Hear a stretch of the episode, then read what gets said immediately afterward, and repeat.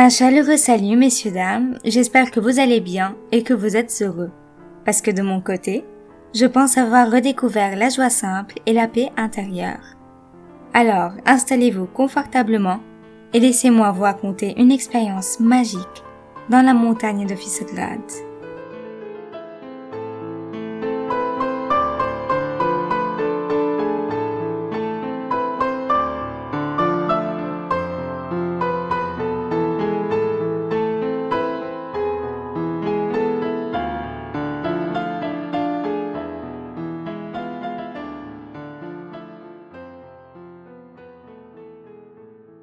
En mai dernier, dans le cadre d'un échange Erasmus d'une semaine en Hongrie, j'ai pu me reconnecter avec moi-même à travers le pouvoir de la nature. Avec les autres participants, nous avons fait des randonnées dans la montagne de Fissegrad, des séances de méditation variées, nous avons eu des discussions assez profondes et j'ai appris un tas de choses que je trouve nécessaire de partager avec vous. Ce fut mon premier voyage toute seule déjà, à l'aéroport, j'avais les larmes aux yeux tellement j'avais peur. Mais en arrivant là-bas et en rencontrant les autres, je me suis sentie super fière de moi-même d'avoir réussi mon premier vol en solo. Donc on commençait déjà de manière forte. Une fois arrivés dans nos petites cabanes au milieu de presque nulle part, et en voyant une vaste étendue de verre et le gazon tout frais, nous avons eu l'idée légèrement impulsive de se déchausser et de courir sur l'herbe comme des enfants heureux et insouciants. Et c'est là que je me suis rendu compte que ce voyage allait être spécial. L'énergie que dégage le sol en dessous de nous est extrêmement puissante, et le fait d'avoir la peau et les pieds en contact direct est extrêmement régénérative et positivement bouleversant. Les jours suivants, nous avons appris à prendre soin de soi, de sa santé et de son bien-être physique et mental.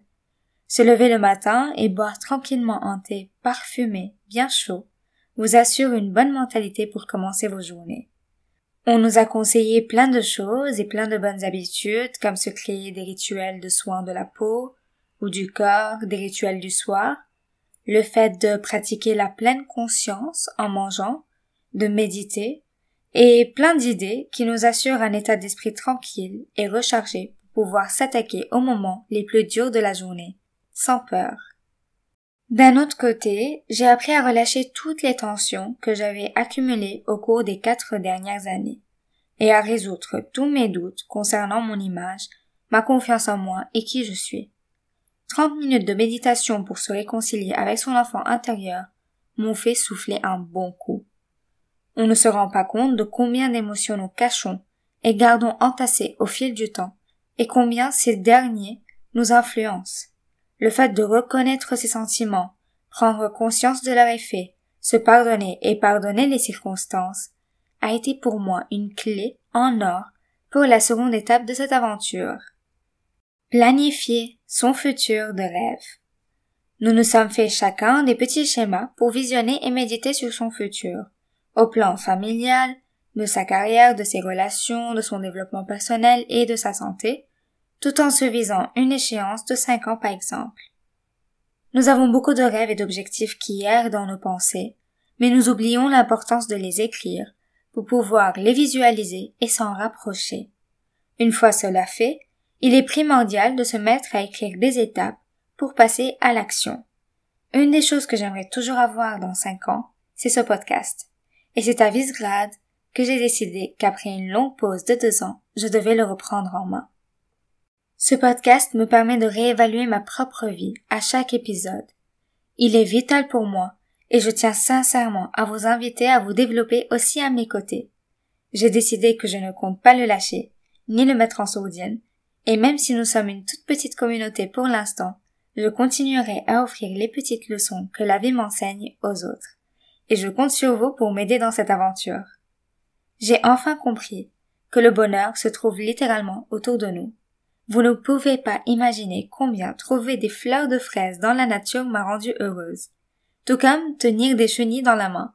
On ne s'en rend pas compte, mais on vit avec des créatures si petites et fragiles, et en même temps si mignonnes et adorables. Une chenille sur ton doigt, c'est doux, ça fait du bien.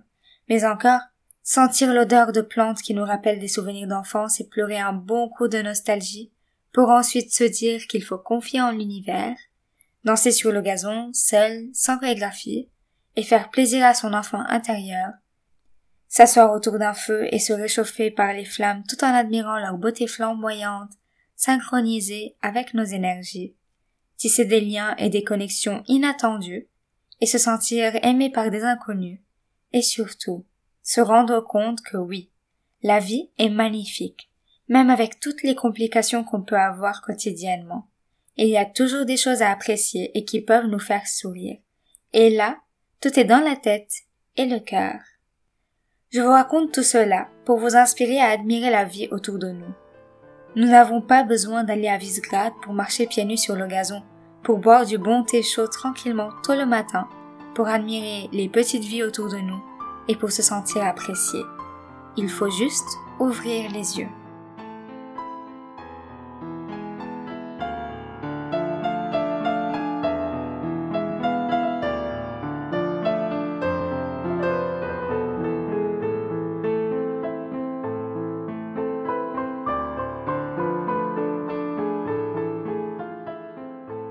Merci pour votre écoute et passez une merveilleuse journée.